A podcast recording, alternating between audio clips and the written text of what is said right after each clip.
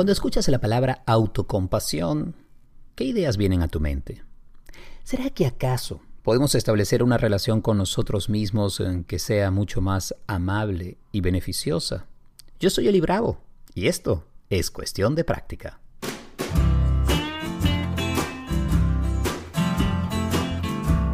Hey, bienvenidos al nuevo episodio de Cuestión de Práctica. Estoy feliz de que podamos compartir los próximos minutos para hablar de un tema que para mí se ha hecho importantísimo, yo diría que medular, central en todo el trabajo que realizo, la autocompasión. Y hoy vamos a desmontar algunos mitos de lo que es y no es la autocompasión y tendré una invitada muy especial, que es Verónica Fernández, quien es directora del Instituto de Mindfulness en Puerto Rico.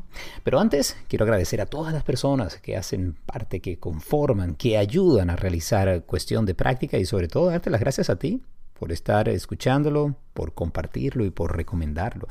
Eh, si no, no, tendría ningún sentido realizar este trabajo en cada semana. De verdad, de corazón, un millón de gracias. Em, ¿Qué es lo de la autocompasión? ¿Has oído el término? De la compasión se ha hablado mucho y, a veces eh, bajo vamos a decir, ciertos eh, malos entendidos, algo así como que la compasión es sentir lástima hacia otras personas, ¿no? Y no tiene nada que ver con esto. La compasión se trata de poder eh, sentir el dolor, el sufrimiento, las dificultades de otra persona y sentir también un deseo de hacer algo para aliviar ese dolor o ese sufrimiento. Eso es la compasión, si tuviéramos que ponerlo en términos muy, muy directos e inmediatos poder tener la empatía de sentir esa necesidad, ese dolor, ese problema que está pasando otra persona y también, y aquí es donde la empatía se transforma en compasión, sentir el deseo de hacer algo para aliviarlo, que a veces lo podemos hacer, en otras oportunidades no es posible, pero esa intención está allí. La compasión entonces nos conecta con el mundo alrededor y con lo que están viviendo y, sufriendo otras personas. ¿no? Eh, ¿Y cuál es la autocompasión? Pues es eh, lo mismo, pero hacia nosotros mismos, porque dificultades tenemos o no. Momentos difíciles tenemos, algún tipo de incomodidad, sufrimiento, dolor. es parte del hecho de, ser humanos. Y poder entonces eh, vivir, experimentar, sentir, abrazar, entender esas dificultades que vivimos desde una perspectiva distinta, de eso se trata la práctica de la autocompasión. Y lo voy a conversar en detalle con Verónica, pero quería compartir antes con ustedes una pequeña historia que habla de, la importancia que ha tenido para mí la autocompasión desde el momento que lo incorporé a mi práctica de mindfulness. ¿no? Cuando me inicié en esta práctica hace ya varias décadas, en donde hay un entrenamiento mental para poner atención a las experiencias del presente, las sensaciones físicas, las emociones y los pensamientos. La verdad que la práctica me fascinó, pero el poner atención sobre lo que estamos haciendo puede llegar un momento en que se empieza a hacer eh, muy rígido y a veces también encontramos eh, desde algunas circunstancias eh, patrones de pensamiento cosas que nos pasan que, que pueden terminar siendo muy dolorosas, ¿no? Y es aquí en donde apareció la autocompasión como una manera de acompañar y de reforzar esta práctica de mindfulness o de atención plena. Cuando empecé a escuchar que había una posibilidad de manejar todo esto que iba surgiendo a través de, la práctica de mindfulness desde otra perspectiva, me llamó mucho la atención. Me puse a investigar y terminé realizando un retiro de autocompasión junto a Christine Neff y Christopher Germer ellos son quizás los investigadores que han realizado el trabajo más completo y amplio sobre la autocompasión. Christine Neff, como investigadora, eh, ha realizado un amplísimo, pero amplísimo trabajo de comparación de estudios y ha realizado estudios propios para entender cómo la autocompasión ayuda a las personas. Y por su lado, eh, Christopher Germer ha sido uno de los líderes en el o el acercamiento de la psicoterapia con las prácticas contemplativas, la meditación y el mindfulness. Y juntos entonces han desarrollado un proyecto o un programa fascinante que hoy en día se enseña en todo el mundo. Total es que me voy a este retiro de cinco días sin tener mucha idea de qué se trataba. Fue además cerca de Sedona, en Arizona, un lugar hermosísimo. Y esos cinco días fueron potentísimos, porque comenzamos a mm, revisar conceptos de la autocompasión y cómo se aplicaban a la vida de cada uno de nosotros. Éramos, eh, yo diría que alrededor de unas 80 personas en este retiro y lo que pasó allí fue impresionante. Por ejemplo, el descubrir las narrativas internas, las maneras como nos hablábamos a nosotros mismos, eh, la crítica constante que sosteníamos hacia cada uno de nosotros y a veces con ideas, hasta palabras y frases que no, no eran nuestras, sino que venían de lo que habríamos aprendido de maestros, eh, profesores, de padres, de, de, otras figuras, ¿no? de otras personas. O también por ejemplo, eh, esos espacios pues, de, sufrimiento, de dolor interno que no queríamos revelar a nadie, temas eh, ligados a autoestima o la autoevaluación que hacíamos. Eh, en todo este proceso durante los cinco días, la intención fue cambiar la relación que establecíamos con cada uno de nosotros y estas dificultades, estos retos, este sufrimiento que podríamos tener para abrirnos entonces a otra manera de hablarnos, de cuidarnos, eh, de tratarnos. Por eso decía al comienzo que una manera de entender la autocompasión es tratarnos a nosotros mismos de la misma manera como trataríamos a un ser querido que está pasando por un momento difícil. Porque si tienes a alguien así cercano que está pasando por algo difícil, ¿cómo le hablarías? Eh? ¿Cuál sería la manera que te aproximarías a su dificultad o a su dolor? Probablemente probablemente no es de la misma manera como sueles hacerlo contigo. Y ahí es donde comienza ese cambio, en donde comienzan una serie de prácticas que pueden ser de verdad muy, muy provechosas y en donde se incluyen prácticas de meditación, se utilizan frases, se utilizan distintos ejercicios, algunos de los cuales eh, vamos a comenzar a conversar, perdón, más adelante con Verónica y y que de verdad pueden ser muy poderosos. Total es que a partir de esa experiencia eh, cambió mi manera de, de entender y de enseñar el mindfulness. Ya no con la misma rigidez, disciplina y a veces también de manera tan seca, sino en un espacio mucho más amable, abierto y conectado con lo que me estaba pasando a mí y también se puede estar pasando a ti y a tantos seres en este mundo, ¿no? los miles de millones que somos, porque la verdad que no estamos solos en nuestras alegrías y también en nuestras dificultades. Y eso, eso como que amplía enormemente nuestro campo de, de práctica y de entendernos en esto que llamamos vida, donde estamos todos metidos. Así que mm, pues es eh, de verdad una práctica fascinante, sin duda fascinante. Y mm, pues aprovecho, si quieres eh, acompañarme en algunas de estas prácticas de autocompasión, en mi página web en elibravo.com puedes encontrar el enlace a meditaciones guiadas, audios de meditaciones que están de manera gratuita en la aplicación Insight Timer. Así que puedes visitar elibrago.com y allí tienes prácticas como la respiración compasiva que podrías utilizar e incluir en, tu día a día, o por lo menos hacer la prueba una vez, a ver qué tal funciona. Además, en elibravo.com también hay referencia a los eventos y otras actividades que realizo y de la misma manera a mis sesiones privadas, a la práctica privada y la manera como podemos entonces trabajar juntos, bien sea en persona en Miami o también online a través de recurso maravilloso como es la red. Recurso, por ejemplo, que nos permite estar ahora en contacto a través de cuestión de práctica. Y una última cosa, si no has tenido la oportunidad de escuchar los episodios anteriores, revisa allí todo el directorio de los distintos episodios que hemos realizado hasta ahora y que, ya sabes, cada semana hay un nuevo episodio de Cuestión de Práctica, un podcast que no pretende ser perfecto, sino humano.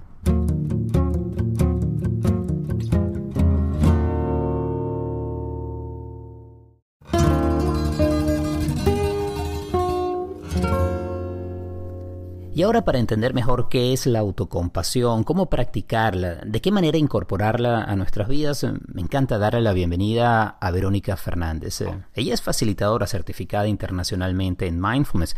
De hecho, nos graduamos en el mismo programa en el Mindful Awareness Research Center en la Universidad de California en Los Ángeles, en UCLA. Pero además ella es maestra adiestrada de Mindful Self-Compassion y está certificada por la Asociación Internacional de Maestros de Mindfulness. Ella está en Puerto Rico, donde ha estado ofreciendo cursos desde el año 2012. Verónica, bienvenida a Cuestión de Práctica. Hola, gracias por tenerme aquí. No, gracias a ti por aceptar esta invitación y para hablar de un tema que, como decía yo anteriormente, para mí cambió mi práctica y mi manera de entender el mindfulness. Luego de hacer un, retiro con Christine Neff y Christopher Germer y entender lo que es la autocompasión, mi práctica se hizo más ligera y, más profunda. Y, me gustaría conocer para ti qué es autocompasión, cómo la defines, cómo la entiendes y la incorporas a tu vida. Yo entiendo que la, compasión es, una respuesta tierna eh, o suave ante el sufrimiento o la dificultad. Y entonces, pues la, autocompasión sería nosotros eh, tratarnos de una manera amable, suave, compasiva, tierna, cuando estamos pasando por alguna dificultad. Eh, tratarnos a nosotros mismos como nosotros trataríamos a un amigo cuando está pasando por dificultades o sufrimiento en su vida. Mm. Esta es una definición que utiliza mucho eh, Christine Neff, ¿no? que dice, bueno, podemos estar para otras personas y tratarlas de, de una manera así, tierna, amable, generosa, pero muchas veces nos cuesta hacer lo mismo con nosotros y es curioso si somos la persona que más deberíamos cuidar. Y ella habla aquí mucho de, de ese autocrítico que nos impide acercarnos autocompasivamente a nosotros. Háblame de esto, de ese autocrítico y cómo juega en nuestra cabeza. Sí, la verdad que, esos diálogos internos que nosotros tenemos es tan importante hacernos conscientes de ello. Y cuando uno empieza a practicar mindfulness, es que te das cuenta, empiezas a observar tu mente y observar tus conversaciones internas. Eh, es que te das cuenta cuántas veces al día te dices soy una estúpida. Eh, y, es como que en ese momento, wow, qué importante es como este aspecto de la, de la autocompasión. Eh, hay unas voces que están ahí en nuestra mente sin darnos cuenta que, están influenciándonos y estas conversaciones que tenemos. Entonces, el autocrítico, pues, hay algunas ideas que tenemos como erróneas, ¿verdad? De pensar que nosotros debemos auto, autofustigarnos, autoinfligirnos, empujarnos, pensando que eso como que nos va a, mm, motivar a, a ser mejor en la vida, a tener más éxito. Eh, hay muchas cosas que han creado ese autocrítico y es algo de, lo que muchas personas de nuestra sociedad están sufriendo, no se dan cuenta, pero ahí, ahí está. Mm. Y es algo que realmente nos derrota, no es lo que nosotros pensamos. Mm.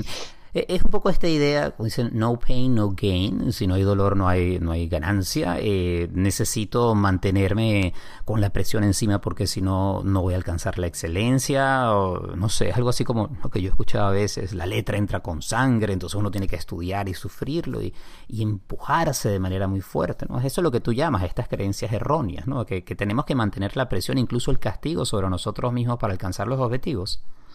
Exactamente, como que autocastigarnos, mm. autoinfligirnos para llegar lejos en la vida. esas son ideas ahí que, están en nuestro inconsciente. Ahora, me he encontrado en algunos momentos hablando sobre el tema de autocompasión en algunos talleres, incluso aparece también en la literatura, que hay la idea de que entonces si somos autocompasivos, si no mantenemos esa presión o incluso esta autoflagelación, entonces uno como que se ablanda demasiado, pierde el foco, se pone flojo, no hay un deseo un hambre de éxito y que por lo tanto eso hace que la gente pierda su, no sé, su hambre de alcanzar las cosas. Pero yo no creo que eso es así. ¿Cómo lo ves tú? Sí, yo lo veo igual. Eh, eh, es increíble todas las ideas erróneas que tenemos sobre la compasión y la, y la autocompasión. Pensamos que, la autocompasión va a minar nuestra motivación y, realmente es todo lo contrario. Hay muchas investigaciones que muestran que las personas autocompasivas eh, tienen estándares personales más elevados, no se maltratan a sí mismos cuando fracasan y por lo tanto quiere decir que tienen menos miedo al fracaso y es más probable que, que intenten y persistan en sus esfuerzos eh, cuando han fallado, son personas que no se rinden. De hecho, así que es todo lo contrario, lo opuesto a lo que nosotros pensaríamos. Y entonces lo bueno es que hay tantas investigaciones ocurriendo en las universidades, en los departamentos de psicología, que donde uno va viendo que, que todo, ¿sabes? Reventando estas ideas erróneas, como quien dice. sí, sí. Verónica, ¿y cómo enseñas tú la autocompasión? Digamos, para quienes están oyendo el podcast y dicen, esto me suena bien, me gusta esto de, evitar esa, esa voz que es lacerante o autocrítica, si, si es que la noto, pero ahora, ¿qué hago con ella? ¿Cómo le apago el volumen? ¿Cómo la saco de la película? Pues sí, en, estas técnicas de autocompasión es como complementaria a las, eh, técnicas de mindfulness. Eh, mindfulness, por un lado, nos ayuda a hacernos conscientes de esas voces, pero es como tú dices, ¿qué hacemos cuando ya descubrimos que están ahí esas voces? Y hay tantas cosas que podemos hacer. Em, una de ellas eh, es, por ejemplo, poner las manos sobre nuestro cuerpo. Eso induce como una respuesta biológica, porque nosotros estamos como que alambrados para responder al tacto tierno, y aunque sean nuestras propias manos. Y entonces, pues una de las maneras eh, que son rápidas para uno empezar por ese camino ¿no? de, de, autocompasión es eh, aprender a, darnos cuenta primero que estamos siendo autocríticos, etcétera. Y lo otro es pues tomar, tomar pasos como ponernos las manos sobre nosotros. Eh, otra cosa que hacemos también es ir creando nuevas narrativas en nuestra mente, plantando nuevas narrativas como unas semillitas y eso lo hacemos pues usando la imaginación, usando unas frases autocompasivas que, van creando esas nuevas narrativas y cuando menos uno se lo espera, surge esa voz autocompasiva. Eh, en vez de decir soy una tonta, eh, pues, pues surge algo como que, ay, este, esto es un momento de sufrimiento. Eh, apoyarnos en esos momentos, unas voces que nos apoyen en esos momentos de dificultad, en vez de hundirnos más, que es lo que típicamente hacemos. Hacemos cosas que nos hunden más. Mm.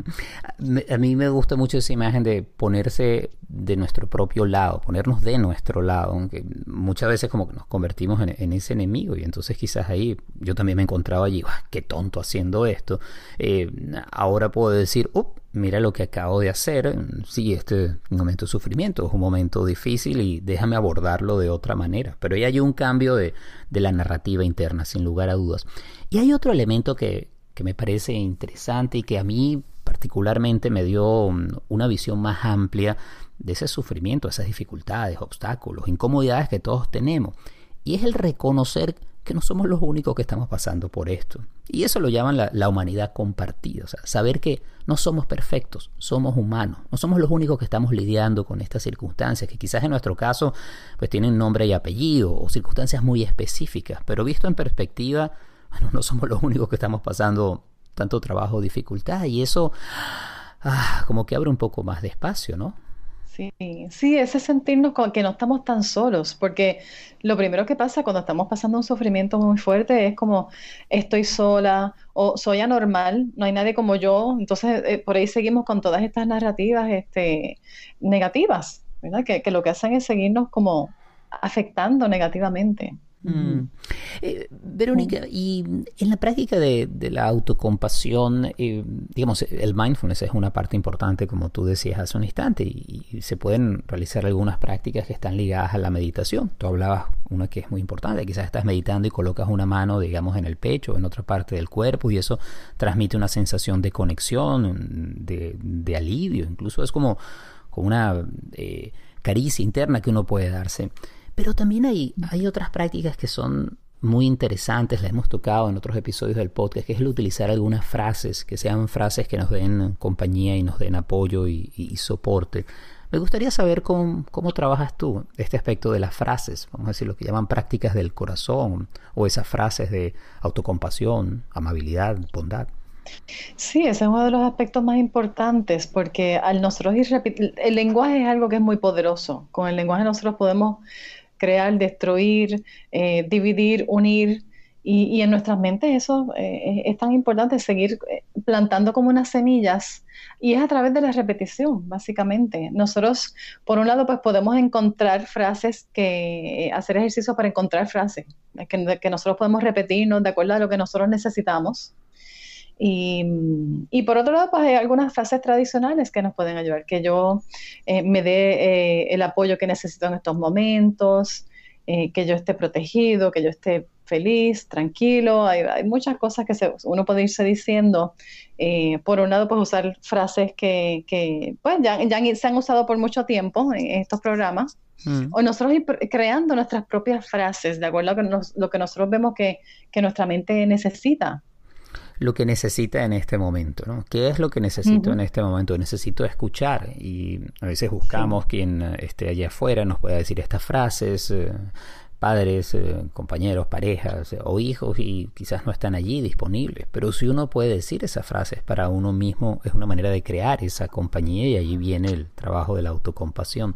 En esos ejercicios de buscar frases, Verónica, cuando dice es el retiro que organizan en Christine y Christopher, eh, pues fue un trabajo de exploración además bien, bien profundo, muy intenso.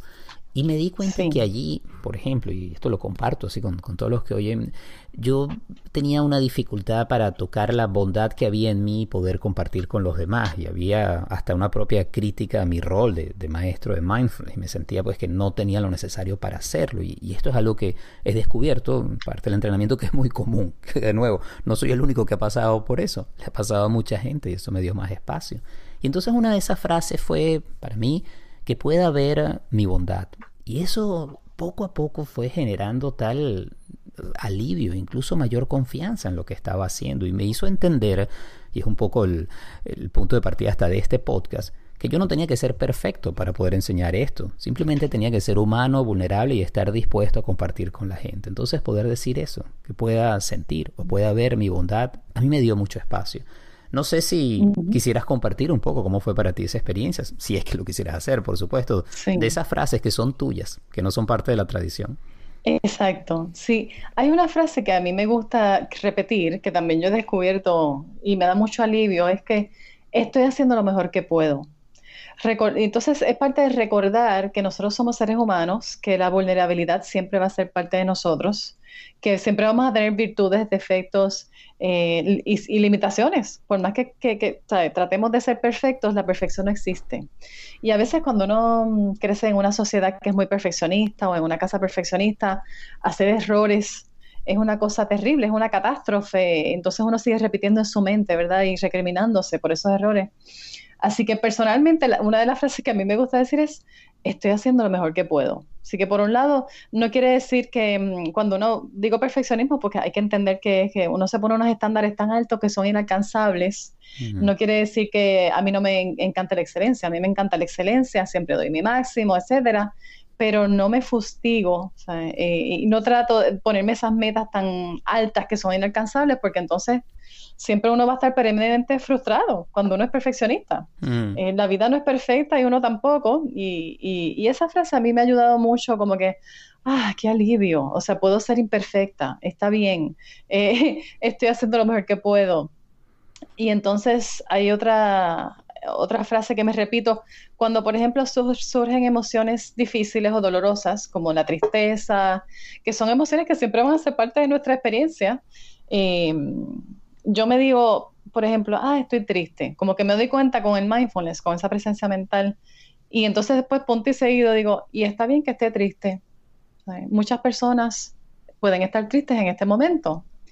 Em, y entonces pues me ayuda eh, con la parte de la humanidad compartida, de que primero que es natural que todos los seres humanos tengamos emociones de un tipo o de otro, ya sea positivas, negativas, neutrales, o vamos a decir placenteras o no placenteras, eh, es parte de nuestra experiencia, entonces no me, no me siento mal porque estoy sintiendo esas emociones em, incómodas, que mucha parte de, esta práctica a veces eh, es darnos cuenta que no tanto es la emoción que está surgiendo lo que nos hace sentir mal, sino lo que nos decimos sobre lo que estamos sintiendo, mm. nuestras opiniones sobre esas emociones. Entonces, pues al repetirnos frases, está bien, está bien lo que estás sintiendo, está bien, no estás sola, muchas personas están sintiendo eso, pues conecto con la humanidad compartida y entonces pues no empeoro la cosa.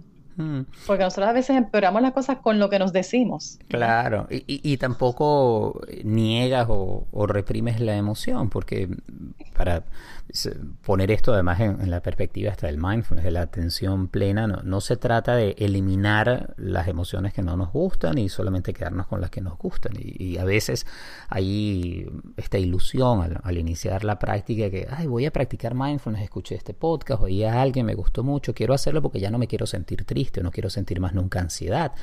Y no se trata de eso la práctica, se trata de poder sentir plenamente todo lo que nos ocurre, pero como tú decías, no potenciar las emociones que no nos hacen sentir bien o no, nos ayudan a, crecer, pero tampoco guardarlas, reprimirlas, ¿no? botarlas de nuestra vida, porque al final están allí, de nuevo, somos humanos, sentimos. Sí. Sí. sí, y eso es una de las cosas que está fuera de nuestro control. Cualquier emoción puede surgir en cualquier momento. Entonces, mm. no podemos aferrarnos a sentirnos bien siempre porque eso va a cambiar. Nuestras emociones están cambiando todo el tiempo. Mm. me da curiosidad en tu experiencia, Verónica, con, con, el trabajo que vienes realizando como maestra, el trabajo que haces con el Instituto de Mindfulness en Puerto Rico y, las clases que dan. ¿Cuál suele ser la respuesta o, o, incluso la cara con la que te miran cuando empiezas a hablar de esto? Que pareciera obvio, pero por lo que mencionabas antes, la manera como hemos sido educados, hemos crecido, la sociedad en la que vivimos, pues como que, que, eso está fuera del mapa, ¿no? ¿Qué te dicen cuando empiezas a tocar estos temas de esta manera? Sí, fíjate, es gracioso porque yo, yo empiezo mucho, hay gente que empieza por las clases de mindfulness y, y dentro del curso de mindfulness es que le toca un poco el, el, tema de la compasión, mm. porque por alguna razón en nuestra sociedad, en muchas sociedades, la palabra compasión ha tomado como una connotación negativa, peyorativa, como que, como que es algo malo, como que es sinónimo de ser estúpido o, o pena, muchas definiciones incorrectas. Y entonces pues yo voy poco a poco aclarando un poco lo que es y lo que no es para que la gente se vaya abriendo. Es como que interesante porque, porque es un alivio, o sea, algo que debería ser tan obvio, wow, debemos tener más compasión en nuestra vida y autocompasión. Eh, y cuando ya yo lo menciono como que en la última clase de mindfulness, y entonces mira, si tengo este curso de autocompasión, este, eh, y las personas pues se van abriendo en ese sentido porque dicen, wow, esto hace sentido, porque es que, porque es que no le prestamos atención eh, en, nuestra vida, más en nuestra sociedad. Y creo que ha sido en parte por esas ideas erróneas. Este, y entonces, pues, sí veo que, le hace una, diferencia grandísima a las personas. O sea, las mm. personas cuando toman estos cursos de, compasión y autocompasión y se dan cuenta de qué se trata. Em, es bien gracioso porque tuve un, un, estudiante que le había tomado mis cursos de mindfulness, entonces eh, le gustan y entonces pues dijo, ah, pues me voy a apuntar a este que no le he tomado todavía y cuando llegó eh, era casi todo el salón eran mujeres, ¿verdad? Porque eso pasa un poco también en nuestra sociedad, que eh, era, él era el único varón y entonces usualmente en mis clases hay más, hay más mujeres que varones. Y yo creo que también tiene que ver con estas ideas erróneas sobre qué es lo que vamos a hacer allí. Y cuando él, él, me cuenta al final de la clase que el primer día que él llegó, él era como que, ay Dios mío, yo me he metido en la clase que no es. O sea, yo como que no pertenezco aquí y esto no era lo que yo como que estaba buscando. Entonces, pero ya al final del curso dice, qué mucho me alegro de, yo haber tomado este curso. Fue bien gracioso. Eh, sí, yo he podido ver en muchos momentos así como brillo, sonrisa, caras de sorpresa, decir, ah, pero es que yo me puedo tratar bien y puedo tratarme a mí como trato a las personas que amo, a mis personas queridas. Y de nuevo, surge como una sorpresa. Y me sucede, al igual que, que, te pasa a ti, que suelen venir más mujeres que hombres a los cursos, pero es muy interesante porque yo creo que por un lado, para practicar la autocompasión hace falta una dosis de valentía para poder eh, entender y abrazar la vulnerabilidad y por otra parte entender la masculinidad desde una perspectiva que sea mucho más amplia, más contemporánea y más humana. Y y entonces muchas veces pues son los mismos hombres quienes de repente dicen, ups, yo he estado tratándome a mí mismo o he estado entendiéndome de una manera que, que ha sido muy hiriente y que ha estado formada por, bueno, lo que me dijeron desde niño y, y quiero cambiar esto. Y es allí donde cambia, y eso es la maravilla, creo yo, de, la práctica del mindfulness, cambia la relación conmigo mismo y los demás. Y eso, por ejemplo, para los padres puede ser fabuloso, porque por ejemplo, el, uno como padre poder decirse, estoy haciendo lo mejor que puedo y tener compasión y hacia nuestros hijos y autocompasión hacia nosotros en ese rol tan difícil de ser padres. Ah, abre, abre como otro, yo digo que es como otro campo de juego, que es mucho mejor y hasta más divertido para todos en casa es como un respiro y es como tú dices, que las personas alrededor de nosotros se empiezan a dar cuenta que nosotros estamos haciendo algo diferente. Eso es una experiencia también que tienen mis estudiantes. Es como que las personas les preguntan, ¿qué tú estás haciendo? ¿Tú estás diferente? ¿Estás más tranquilo? Este, eh, y por ejemplo, la hija adolescente de una estudiante mía le dice, mami, ¿tú estás bien? ¿Qué tú estás haciendo? Porque la veía tan tranquila, ¿verdad? Con más mm. bienestar eh, y ella era una persona muy, eh, con mucho estrés. Este, así que eh, no solamente nos, nos, ayuda a nosotros mismos, sino que cuando somos más autocompasivos, somos más compasivos con los demás. Porque a veces también esta idea errónea de que, ay, si soy autocompasiva, pues me voy a hacer una egoísta. Y es todo lo opuesto. O sea, cuando tú empiezas a darte compasión a ti, entonces es que tú empiezas a tratar a los demás de una manera bien distinta, o sea, de una manera más abierta, más relajada. Ay, autocompasión, tratarse a uno mismo como trataría a un ser querido que está pasando por un momento difícil. Qué poderoso puede ser. Y Verónica, gracias por, por estos minutos, de verdad ha sido una delicia poder conversar contigo. Y si alguien quiere saber más, eh, Verónica, del trabajo que haces con el Instituto de Mindfulness, eh, en Mindfulness y en Autocompasión en Puerto Rico, ¿cómo podrían contactarte? Sí, pues pueden entrar a la página de internet institutodemindfulness.com o en la, en la página de Facebook, si buscan bajo Mindfulness Puerto Rico, nos van a encontrar. Mm, pues eh, ahí está. Es eh, nuestra invitada, Verónica Fernández, facilitadora de Mindfulness y graduada en el programa del Mindful Awareness Research Center en UCLA, en la Universidad de California en Los Ángeles, y también eh, maestra adiestrada en Mindfulness Self-Compassion. y ha sido, verdad, un, un placer haber conversado contigo en cuestión de práctica. Un fuerte abrazo y será hasta la próxima. Gracias, gracias por la oportunidad.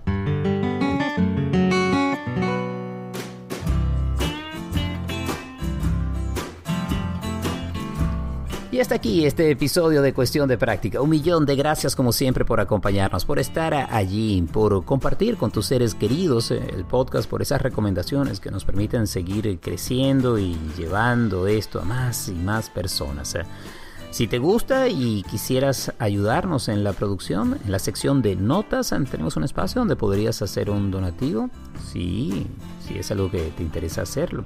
Y si quieres dejar un mensaje de voz con alguna pregunta, un comentario, una sugerencia, también en la sección de notas puedes grabar de manera inmediata utilizando la plataforma Anchor. Puedes grabar un mensaje que podría ser parte de un futuro episodio. Cuestión de práctica es posible gracias al apoyo siempre amoroso y constante de Gaby Contreras. La edición y el montaje es de Andy Grafe, la música original de Simón de Franca.